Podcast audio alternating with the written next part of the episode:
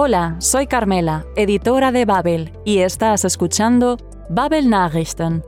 Una semana más, estamos de vuelta con noticias recientes en alemán procedentes de la agencia Reuters. En esta edición, escucharás sobre cómo disfrutan de los últimos días cálidos antes del invierno en Berlín. También te informaremos sobre las protestas que migrantes venezolanos llevan a cabo en la frontera con Estados Unidos y de la llamada al rezo de un muecín en Colonia. Como ya lo sabes, encontrarás la transcripción del episodio en babel.com barra podcasts. También puedes rebobinar si necesitas escuchar de nuevo alguna de las partes del episodio de hoy. ¿Todo listo? Entonces, empezamos. Los y las habitantes de la ciudad de Berlín han sido positivamente sorprendidos por la meteorología. Ein Hauch, un soplo de verano a comienzos del otoño. El tiempo templado y agradable ha endulzado el comienzo de la semana, hat den Einstieg in die neue Woche versüßt, invitando a realizar actividades al aire libre, tomar un helado o disfrutar de las terrazas. Lamentablemente, el buen tiempo no se extenderá mucho más, con lluvias en aproximación, im Anflug, para la noche siguiente.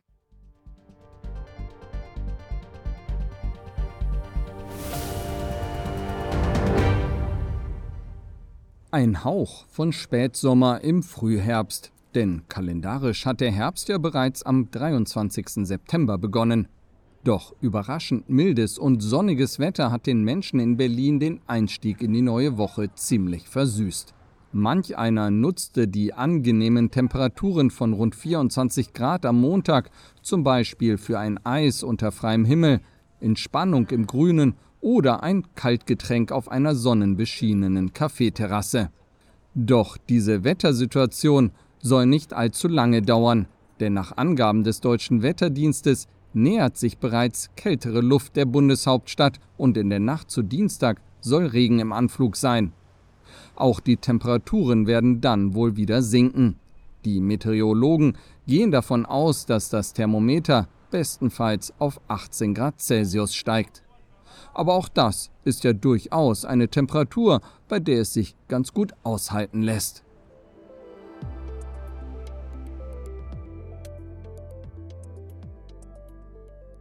Migrantes procedentes de Venezuela protestan en la frontera entre México y los Estados Unidos.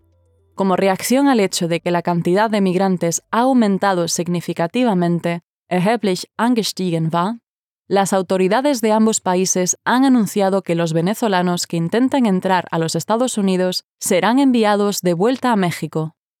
Más de 150.000 venezolanos han sido aprendidos o aufgegriffen en la frontera entre octubre del año pasado y agosto del corriente año. Génesis Palma y Yene Briseno, dos migrantes venezolanas, relatan su búsqueda de una vida y futuro mejor para sus hijos. En Venezuela, los estrictos controles de precios llevan a una escasez generalizada de alimentos, führen zu weit verbreiteter Knappheit am Lebensmittel. El país dispone de, o verfügt über, las reservas más grandes de petróleo del mundo, y fue duramente golpeado por la fuerte caída del precio del barril en 2014.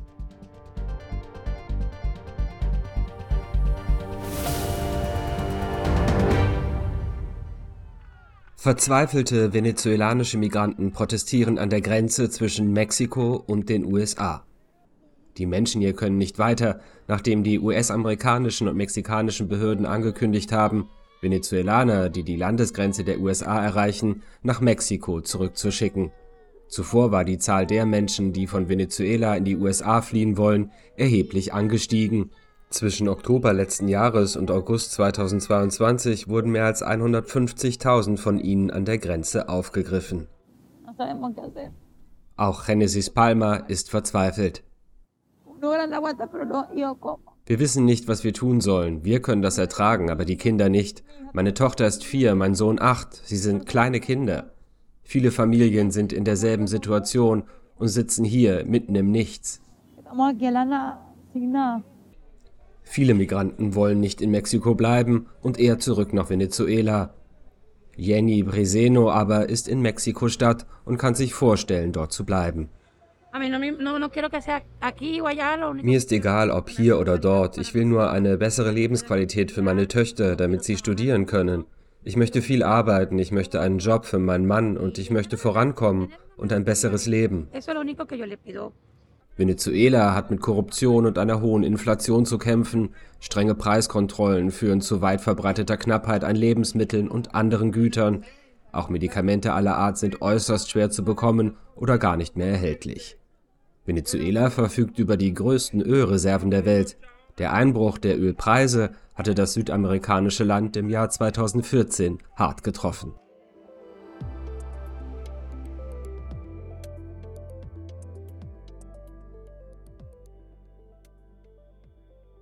Ehrenfeld, un distrito de la ciudad alemana de Colonia, está llevando a cabo un experimento. Por primera vez, la llamada al rezo sonó o ist Erklungen fuera de la mezquita local.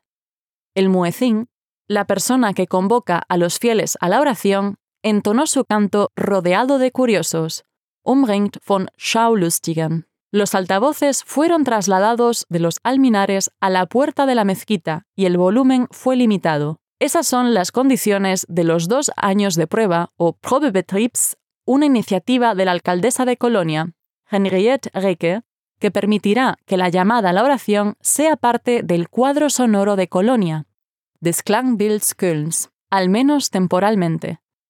Escucharemos la opinión de dos personas que presenciaron la llamada del Muezzin y consideran injustificada la resistencia que despertó la iniciativa. Las campanas de la Catedral de Colonia y de otras iglesias suenan a un volumen mucho más alto, por lo cual el argumento del volumen no se sostiene y se muestran esperanzados o zuversichtlich de que no habrá problemas en el vecindario.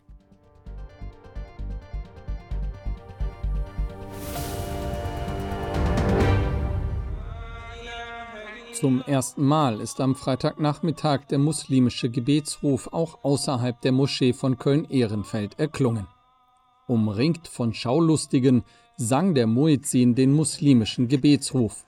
In Köln waren die Lautsprecher über den Türen zur Moschee angebracht und nicht wie sonst üblich an einem der Minaretttürme. Auch war die Lautstärke begrenzt. Das sind die Einschränkungen eines zweijährigen Probebetriebs, der auf Vorschlag der Kölner Bürgermeisterin Henriette Reker den Gebetsruf zumindest zeitweilig zum Klangbild Kölns werden lässt. Murat Shahinaslan, Direktor des Moscheeforums, erklärt. Wir haben ja bisher bewusst darauf verzichtet, den Gebetsruf nach außen hin äh, klingen zu lassen und äh, sind erst mit der Einladung äh, der Frau Reker ja, äh, haben wir den Antrag gestellt, sind wir ins Gespräch gekommen, weil sie halt das Zeichen dafür gesetzt hat, es ist soweit, die, die, die, die Kölner Stadtgesellschaft kann dieses Thema tragen und daher sind wir dem auch nachgekommen. Besucher, die sich den Gebetsruf angehört und angesehen haben, sind zuversichtlich, dass es keine Probleme in der Nachbarschaft geben wird. Für mich ist das ein religiöser Ausdruck. Die Glocken des Kölner Doms und vieler Kirchen läuten auch und deutlich lauter. Ich habe kaum was gehört. Also die Aufregung kann ich jetzt auch nicht so nachvollziehen. Der war aber so dermaßen leise. Wir wohnen ja in der Nähe des Doms und die ganzen Kirchenglocken sind wesentlich lauter. Und ich finde das absolut in Ordnung. Die Gemeinde von Köln-Ehrenfeld ist zwar nicht die erste Gemeinde, die öffentlich zum Gebet ruft, sie ist jedoch mit ihren repräsentativen Moscheebauten eine sehr prominente muslimische Gemeinde in Deutschland. Y esto ha sido todo por hoy. Recuerda que siempre puedes volver a escuchar las partes que te hayan resultado más difíciles.